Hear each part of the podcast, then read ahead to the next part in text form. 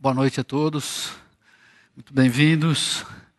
É sempre um privilégio e também uma responsabilidade ficar aqui em cima, principalmente porque os pastores dessa igreja aqui são craques. Vocês sabem que é, é, é com muito respeito que a gente precisa trabalhar isso, porque a única coisa que eu tenho a mais do que vocês é a idade. Então, falando desse negócio de idade, eu ontem estava com um amigo em casa e nós fomos à padaria e, e nós chegamos lá na padaria, a moça que estava nos atendendo, ela estava do outro lado do balcão, ela se aproximou de mim, do outro lado do balcão. Então, quando ela chegou mais perto, eu lembrei do saião, porque de perto ninguém é normal.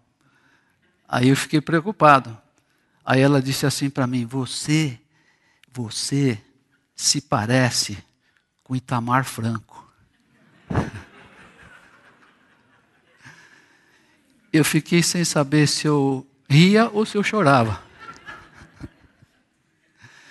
Mas eu saí de lá depressa, com uma vontade terrível de cortar o cabelo. Muito bem. A nossa reflexão hoje é sobre notas para uma conduta cristã. E essas notas para uma conduta cristã, você poderia perguntar, mas pô, a conduta cristã se aplica a todos os aspectos da vida? Você vai falar muito aí? Então, o que, que nós decidimos? Nós vamos falar só sobre três aspectos da vida. A ideia é que você possa sair daqui com pelo menos esses três aspectos e qual é a solução, qual é a proposta bíblica para lidar com esses assuntos. Ah, o, o principal tema, o principal objetivo é que nós nos tornemos discípulos de Jesus e nós possamos cultivar certos hábitos que são salutares. Ah, na verdade, a pós-modernidade acabou ocasionando um abismo cada vez maior entre o universo midiático e educacional e a realidade. A realidade é diferente. E a Bíblia pode nos proporcionar um horizonte bem maior do que a circunferência de um prato de lentilha. Nós temos que então nos apropriarmos dessa palavra que Deus nos concedeu. E eu então é, as nossas as notas, nós temos três notas aqui, somente três notas.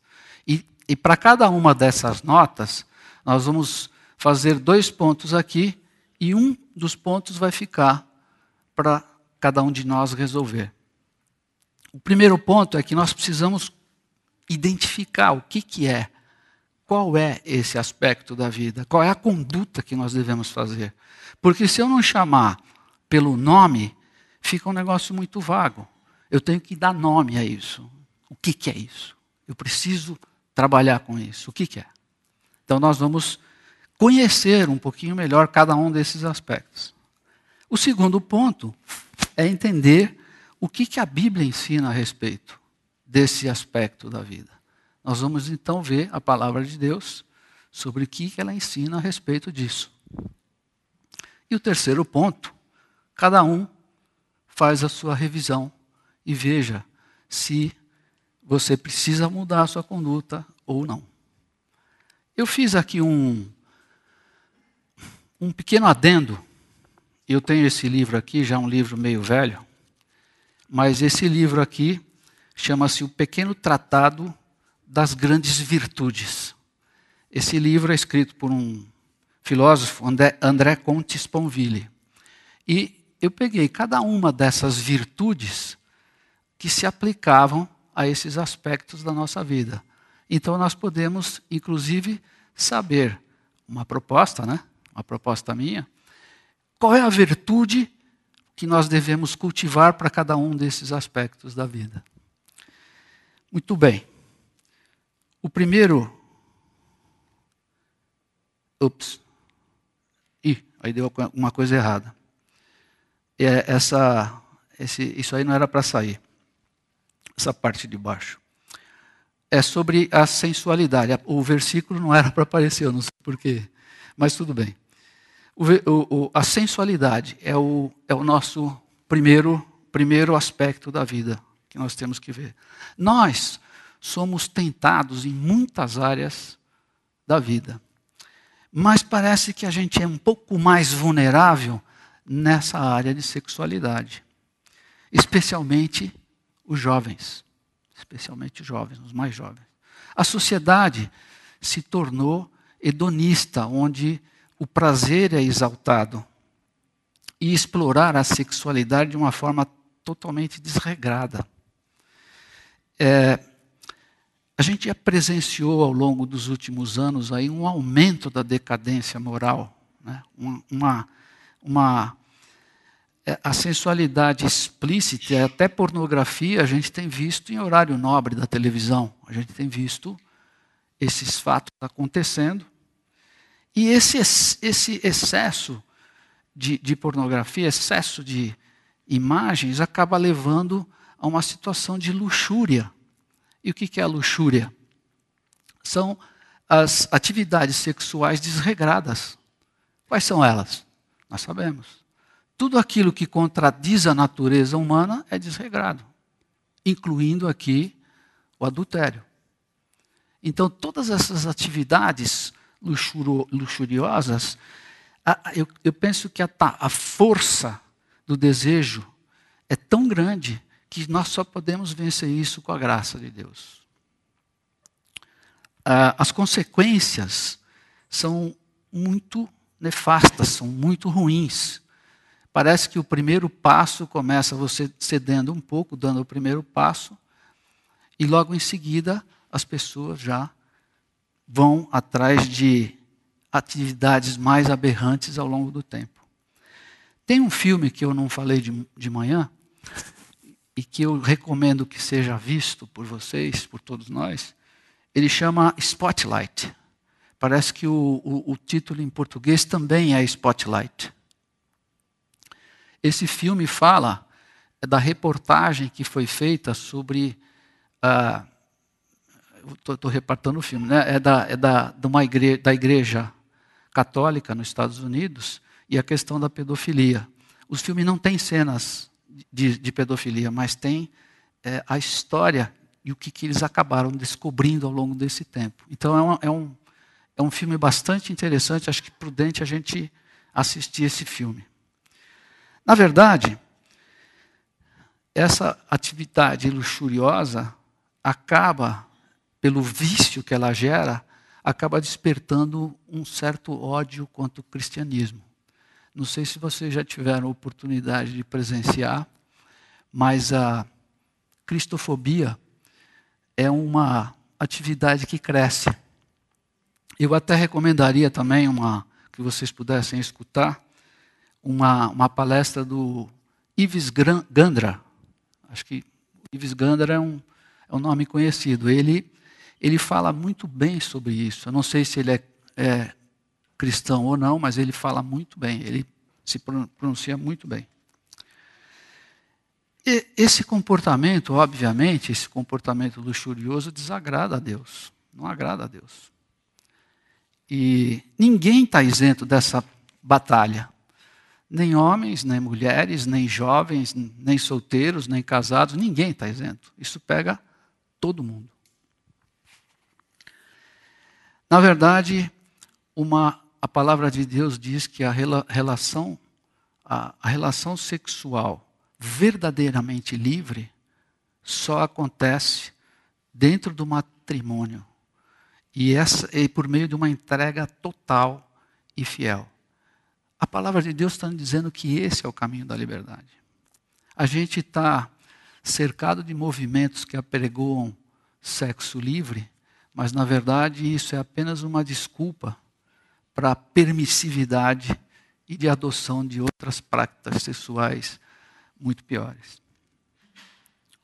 O, o autor C.S. Lewis, ele disse que se tem um mandamento que as pessoas reclamam que é difícil cumprir é, sem dúvida, o sétimo mandamento. Qual é o sétimo mandamento? Lembramos, não adulterarás.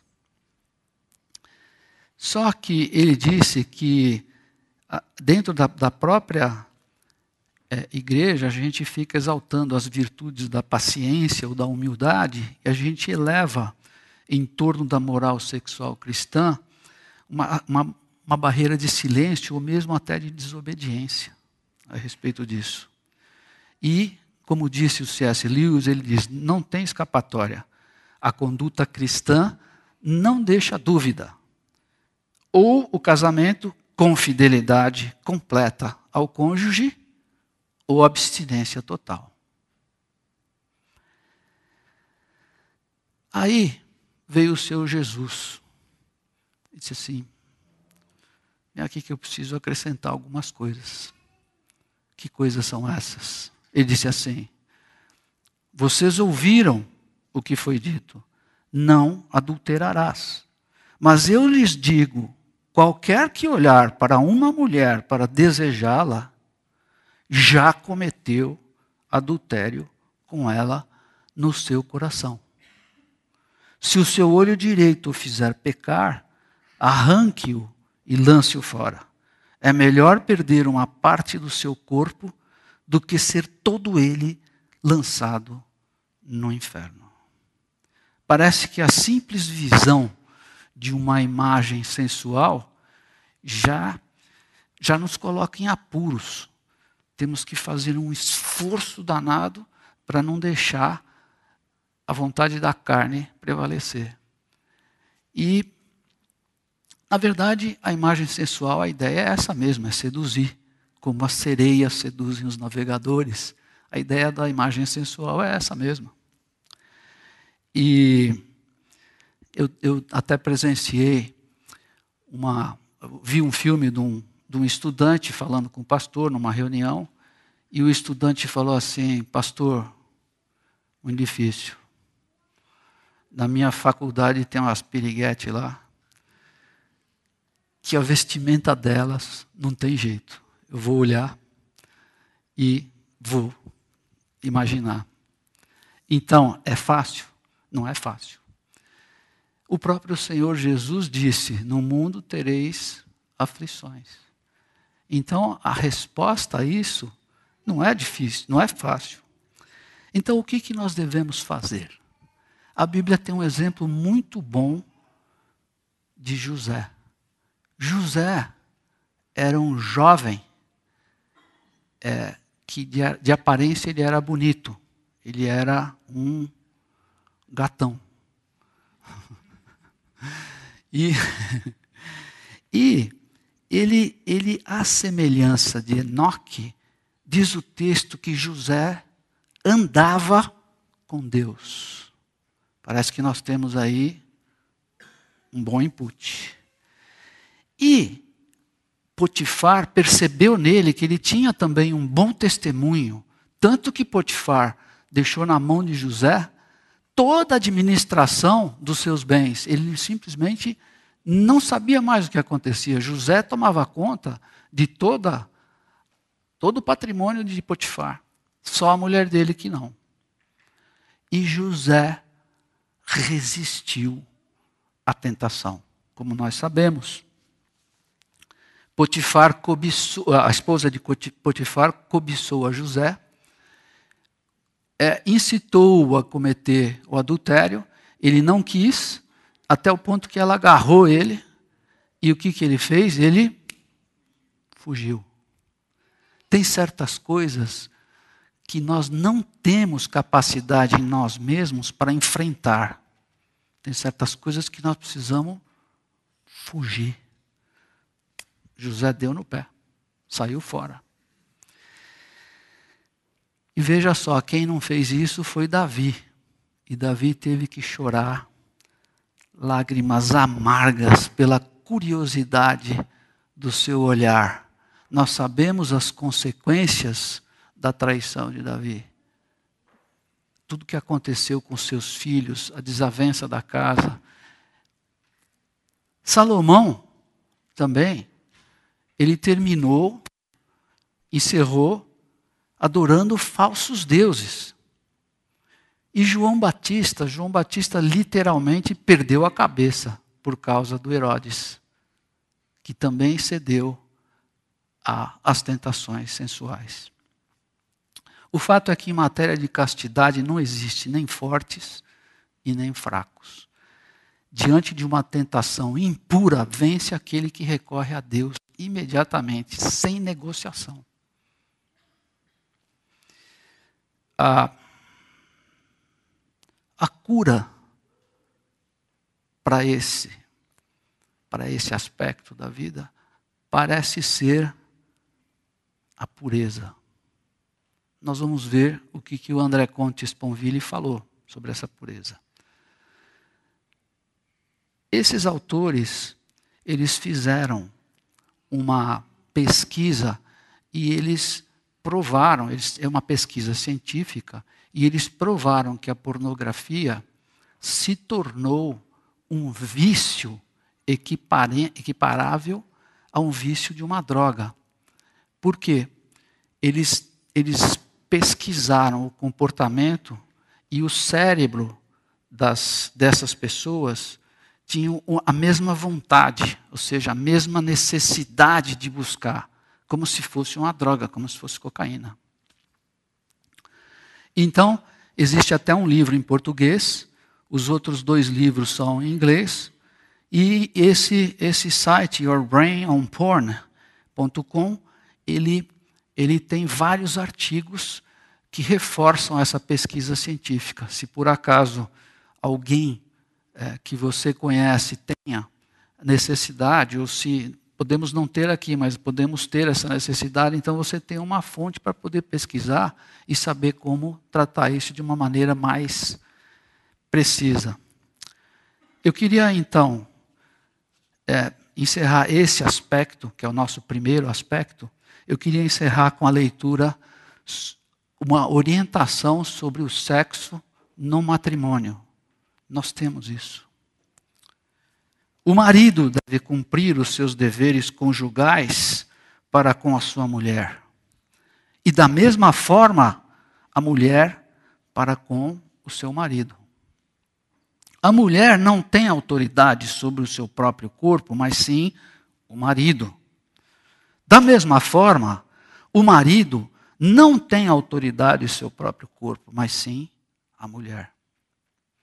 Não se recusem um ao outro, exceto por mútuo consentimento e durante um certo tempo, para se dedicarem à oração. Depois, unam-se de novo, para que Satanás não os tente por não terem domínio próprio. Nós temos isso. Vocês, nós precisamos nos juntar de novo, porque o domínio próprio escapa. Ninguém pode subestimar. Ninguém. Então, qual é a virtude que nós devemos cultivar? A pureza. E o que, que o nosso amigo André Conte Sponville Ser puro é ser sem misturas. Por isso a pureza não existe ou não é humana. Mas a impureza que em nós também não é absoluta, essa pureza é o resultado de um trabalho de purificação. A virtude da pureza é a cura que nós precisamos. Nós temos que cultivar você não vai achar em qualquer esquina. Você não vai achar no canal de TV, na novela das oito. Mas você precisa, ou nós precisamos, cultivar a pureza. Ah, muito bem. Nosso próximo. Esse funcionou. O segundo ponto, o segundo aspecto da vida, que nós mexemos com ele todo dia, é o entretenimento. O entretenimento praticamente faz parte da nossa vida. Todo dia a gente está mexendo com isso, assim como esse aspecto da sensualidade. O que é o entretenimento? Entretenimento é uma distração, é um passatempo. Passatempo, o tempo passa. E existe toda uma indústria que foi feita para produzir e vender o entretenimento. Existe toda uma indústria. E toda a nossa cultura parece que está impregnada pelo entretenimento, por todos os lados. Então, é, eu, eu listei algumas coisas aí, que nós podemos dar uma lida. É, shows, carnaval, parques de diversão, jogos de azar, esportes, televisão, drogas, álcool, eventos, convenções. O que não falta é motivo para nos entreter e gastar o nosso tempo. Inclusive, na questão do esporte, eu não sei por que, que tem gente que perde tempo vendo um certo tipo de, de time. tipo o Santos, por exemplo. Podia ganhar o seu tempo. Não assista esses filmes.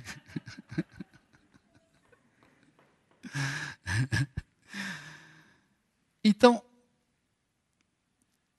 desses, dessas coisas que cercam, parece que as drogas, o álcool, a moda, os eventos, parece que é tudo um plano para a gente gastar o nosso tempo com futilidades. Não estou falando que, que não, não é necessário o entretenimento, nós vamos ver que é. Mas ele pode ser usado de uma maneira melhor.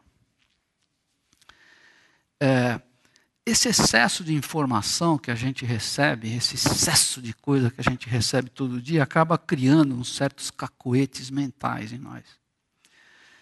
Esses cacoetes acabam nos impedindo até de pensar direito. Você não fica com um pensamento bom. Eu já vou dizer por quê. Isso é proposital. Isso é cientificamente provado. A, a gente acaba ficando reverberando aquilo que o mundo está falando e assume que aquilo é a verdade aquilo que você pensa é a verdade. Então nós temos que dissipar um pouco esse, essa secularização sufocante. Né? A gente vive nesse charco de confusões, nós precisamos dissecar isso. Ah, então como que nós vamos fazer isso? Nós temos que conhecer a verdade. E a verdade, a verdade não é aquilo que o mundo fica reverberando. Né? Não é fruto dessa mentalidade mundana. Que é a verdade? O Senhor Jesus disse aos judeus que haviam crido nele: Se vocês permanecerem firmes na minha palavra, verdadeiramente serão meus discípulos. E conhecerão a verdade, e a verdade vos libertará o caminho da verdade e o caminho da verdadeira liberdade. É, a gente acaba buscando, às vezes, alívio, chegam em casa cansado, né? E entretenimentos pueris, até desprezíveis. Não é, não é difícil achar nos canais de televisão isso. E, e nós temos um exemplo muito bom o exemplo excelente. Está se desdobrando aos nossos, está se desdobrando não, seria se abrindo a olhos vistos na nossa frente. Não existe um só palestino que não está sujeito à mídia palestina e ao processo de educação. Eu vi várias vezes já vários, várias reportagens com depoimentos das crianças de 10, 11, 12, 13 anos. E elas expressam ódio. Elas têm um inimigo comum, que é o Ocidente, que é o povo judeu. Elas expressam ódio. Isso está visto no nosso, a, nosso, a olhos vistos. Ontem, inclusive, eu fiquei, eu acessei uma reportagem e eu vi é, que um, um, um, um guarda, um, militar israelense que fica perto da faixa de Gaza, ele teve que matar uma menina de 13 anos. Porque a menina de 13 anos simplesmente avançou para cima dele com uma faca. Imagina uma menina de 13 anos, como é que conseguiram fazer essa lavagem cerebral na cabeça dela? Como é que isso veio à tona? Meu Deus do céu, ela precisa matar, matar o povo, os, israelenses. Eu vi até uma entrevista de uma moça com aquele, com aquele chale, xadrezinho né, do, dos Hamas ou do Hezbollah, e o, o, o, o cara que estava dando a palestra falou assim: Você apoia o Hamas? Porque ela queria, fez uma pergunta capciosa. Ela não quis responder, mas quando ele falou assim: O Hamas está dizendo que eles queriam agrupar todos os judeus na, na Palestina, não ter que ficar procurando eles pelo mundo inteiro para matar. Você apoia isso ou não? Ela falou: apoio. Dentro dos Estados Unidos, na Califórnia. Então, isso é uma coisa que acontece. No... O... Tem um livro chamado é, Snapping. Eu não, infelizmente, eu não vi esse livro em português, que ele diz Epidemic of Sudden Personality Change. Esse foi escrito por Flo Conway, onde ela já alertava na década de 70, no final da década de 70, a mudança comportamental do povo dos Estados Unidos. Então, ela já alertava para isso, é interessante. É, é geralmente sabido o mal enorme que os maus entretenimentos produzem na alma. A gente não assiste, não assiste um mau entretenimento incólume. A gente é afetado por isso. E o que, que, são os maus entretenimentos? Está aí. Tem uma lista. Eu não vou ler porque está escrito aí. Mas, por exemplo, eles visualizam a destruição do amor puro, o respeito devido ao casamento, as íntimas relações do convívio doméstico. Podem criar preconceitos entre indivíduos.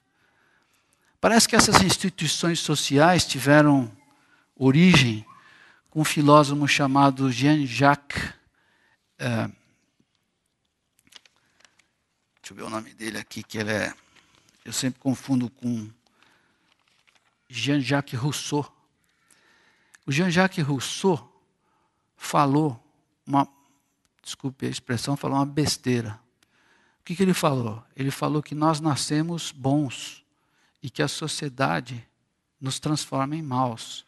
Quer dizer, é só pensar um pouquinho para ver o quanto isso é ridículo. Porque o mal está em todo lugar. Essa própria filosofia parece que foi incorporada pelos, pelos pensadores. Parece que eles re referenciam a ele como se fosse a solução. Então eles têm que consertar as instituições sociais, mas nunca vamos conseguir isso. Porque o homem é mau em si mesmo. Essa, eu vi uma, uma, uma foto, eu não trouxe aqui, mas uma foto de um evento chamado é, Tomorrowland. T Tomorrowland. Não é filme, é um evento. Um evento de, é, é, ao vivo. Não sei se o nome é Tomorrowland ou Futureland, mas é alguma coisa land. E ele, e ele põe, eu vi o show, eu vi um filme do show ao vivo, um baita de um palco enorme cheio de coisas assim, uma figura de um sol com os olhos. Aquilo parecia um, um culto de adoração ao sol. E mandando música eletrônica para cima. Então você imagina o que, que isso pode causar na cabeça de um jovem, cheio de jovens. O que, que rola lá? Não sei. Porém, os bons entretenimentos, pelo contrário, podem exercer uma influência profundamente moralizadora sobre os espectadores. Então, além de recrear, eles podem trazer todos esses itens aqui. Uma das coisas que nós poderíamos fazer é apresentar a verdade e a virtude sobre um aspecto atraente. Eu, eu creio que os nossos jovens, a educação dos nossos filhos, ou dos, da próxima geração, nós temos que ter muita atenção para essa, para essa educação, porque eles não vão poder ser educados com os mesmos parâmetros que nós fomos. Ao contrário disso, esses parâmetros mudaram. Antes falava-se da adolescência, que a adolescência era um período turbulento, perigoso. Hoje não é mais a adolescência, é a pré-adolescência, porque o acesso a tablets e outras coisas mais, quer dizer, uma criança tem acesso a um tablet antes dela saber ler. A gente não tem o hábito de ler muitos livros. Então as informações são truncadas, as informações são parciais. Eu poderia dizer até que são mentiras, porque aquilo que sai no, na tela é aquilo que eu vejo, aquilo que eu assimilo. Então, Paulo nos exorta a não atentarmos para as coisas que se veem, mas para as coisas que não se veem. Eu queria só passar aqui um, uma, um recado, uma mensagem sobre o, o, uma coisa descoberta por Leon Festinger, que é a dissonância cognitiva. Não, vai, não é o caso aqui da gente explicar ou trabalhar esse tema, mas vocês procurem saber e vocês vão entender como é que funciona a manipulação de massas e quanto isso é verdadeiro, quanto essa ferramenta funciona.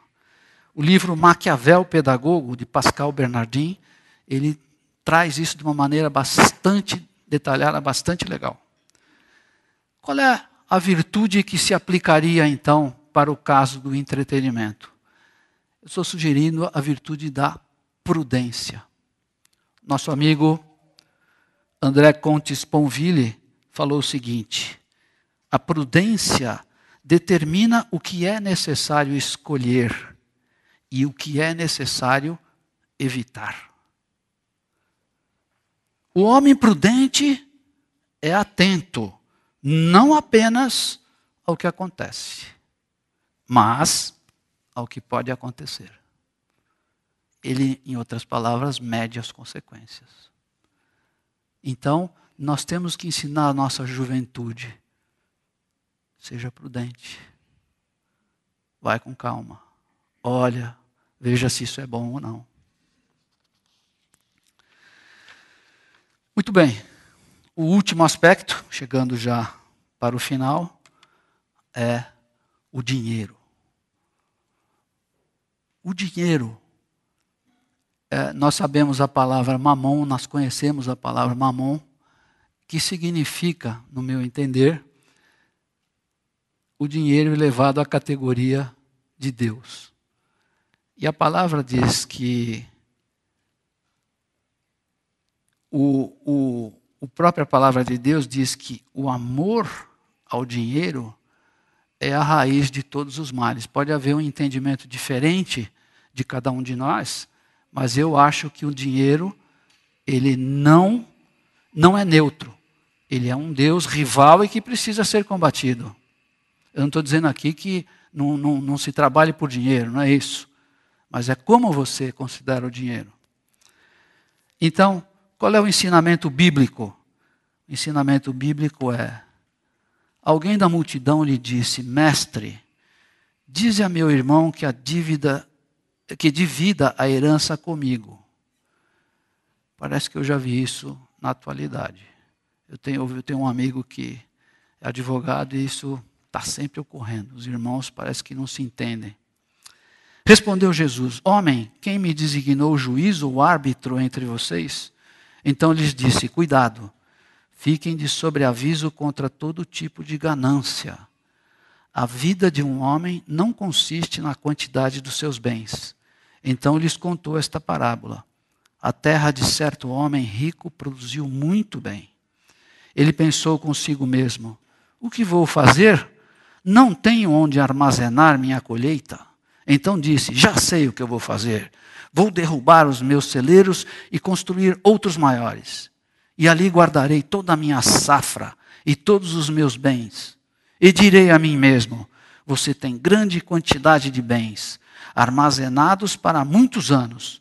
Descansa, coma, beba e alegre-se. Contudo, Deus lhe disse: Insensato, esta mesma noite a tua vida lhe será exigida. Então, quem ficará com o que você preparou? Assim acontece com quem guarda para si riquezas, mas não é rico para com Deus. A pergunta que surge daí é: qual é o limite? Quanto dinheiro eu preciso ter? Quanto eu preciso guardar? E, obviamente, quanto eu preciso compartilhar? Qual é o limite? Este cara não tem limite. Ele só pensa em construir mais para guardar mais. Um dos sintomas da gente é não tem limite. É, eu penso assim que você começa a avaliar as pessoas pelas posses. E aqui eu vou abrir um pequeno parênteses, me desculpem, mas uma coisa que eu não entendi até hoje é a grife da bolsa. Bolsa de mulher. Eu, eu, não, entendo, eu não entendo muito bem, desculpem, eu, por que, que uma bolsa custa milhares? Falei, não serve um paralelo? Um para... Qual é a diferença? Eu não consigo ver a diferença do paralelo para uma, entre aspas, original. Falei, não, é que uma. Como é, qual, qual é uma grife aí? Uma grife.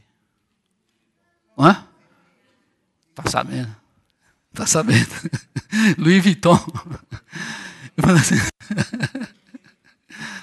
Eu falei, mas essa outra, ah, essa outra não tem a mesma qualidade. Eu falei, mas por que, que essa tem? Não, a qualidade dessa aqui é lifetime. Eu falei, mas por que, que precisa ser lifetime se na semana que vem você já quer outra? Precisa ser lifetime, então vamos trabalhar com um paralelo, que dá mais barato, um quinto do preço. Diz que o dinheiro, esse número não fui eu que levantei, aparece em 2084 versículos na Bíblia, ou seja, a Bíblia fala muito sobre o dinheiro. Por que será que a Bíblia fala tanto? Parece que nada tem tanto potencial de, de substituirmos Deus do que o dinheiro. Tem poder de modificar nossos valores, nossos comportamentos e nossas atitudes. Eu penso que a ambição é legítima. Eu posso ambicionar a ter mais. Ambição é um sentimento legítimo. Eu posso ambicionar, eu posso trabalhar, eu posso ambicionar a cursar um, fazer um novo treinamento, ganhar algum novo conhecimento. Ambição é legítimo. A outra palavra é ganância.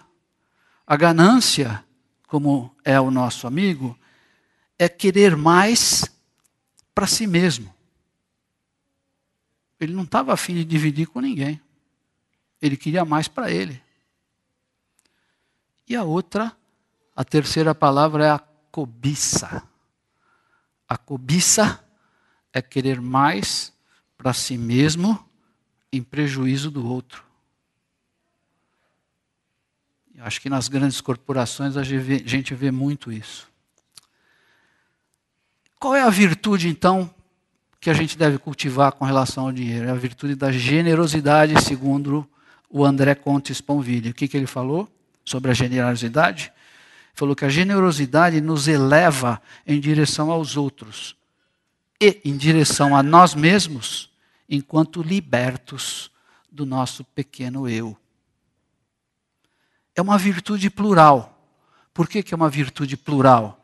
Porque se somado à coragem, ela pode se tornar heroísmo. A generosidade, se somado à justiça, faz-se a equidade. A generosidade, se somado à compaixão, torna-se benevolência. E a generosidade, somado à doçura, ela se chama bondade.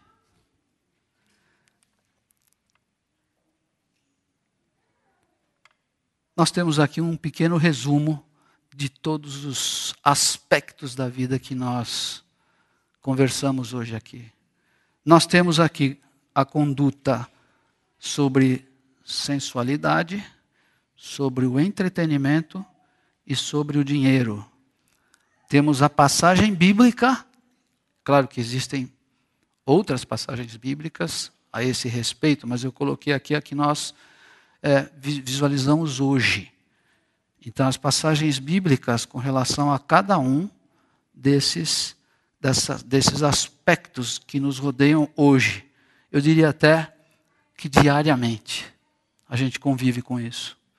E ali temos uma virtude, uma virtude proposta para cada uma delas, a virtude da pureza a ser cultivada para lidar com a sensualidade, a virtude da prudência a ser cultivada para lidar com entretenimento, e a virtude da generosidade, a virtude a ser cultivada para lidar com o dinheiro.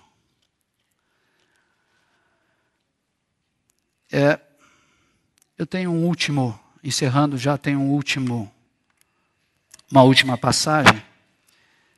E eu, eu queria repetir aqui uma frase. É, essa frase, pelo que eu conheço, é uma frase do Ayrton Senna, muito possivelmente todos nós já conhecemos. Eu vou repeti-la aqui, porque é uma frase que traz esperança. Não? Então não existe caso perdido para Deus. Ele diz assim: Eu não posso voltar atrás e escrever um novo começo, mas eu posso começar agora, escrever um novo fim. Então, nós possamos, enquanto vivermos na terra dos viventes, andar perante a face do Senhor. Nós temos que viver esta vida terrena à luz da eternidade. Eu não posso simplesmente fechar os olhos e esquecer que na eternidade eu vou ter que prestar as minhas contas. Uma pessoa, só uma pessoa, tem um, um, tempo maior de vida que a soma de todos os homens e mulheres que já passaram por esse planeta desde o início. Então, o que é a nossa vida? Para que eu gaste tempo com coisas que não trazem benefício nem para mim e principalmente não glorificam a Deus. É difícil, é. Mas quem sou eu? Quem sou eu? Por que é que Deus me ama? Eu sou como disse a música. Eu sou como o vento passageiro que aparece e vai embora. Mesmo assim, Deus me escuta quando eu chamo e me sustenta quando eu clamo. Vamos refletir sobre isso e louvarmos mais uma vez a Deus, fazendo esta oração, que essa é a minha oração eu gostaria que fosse também a oração de todos vocês. Amém.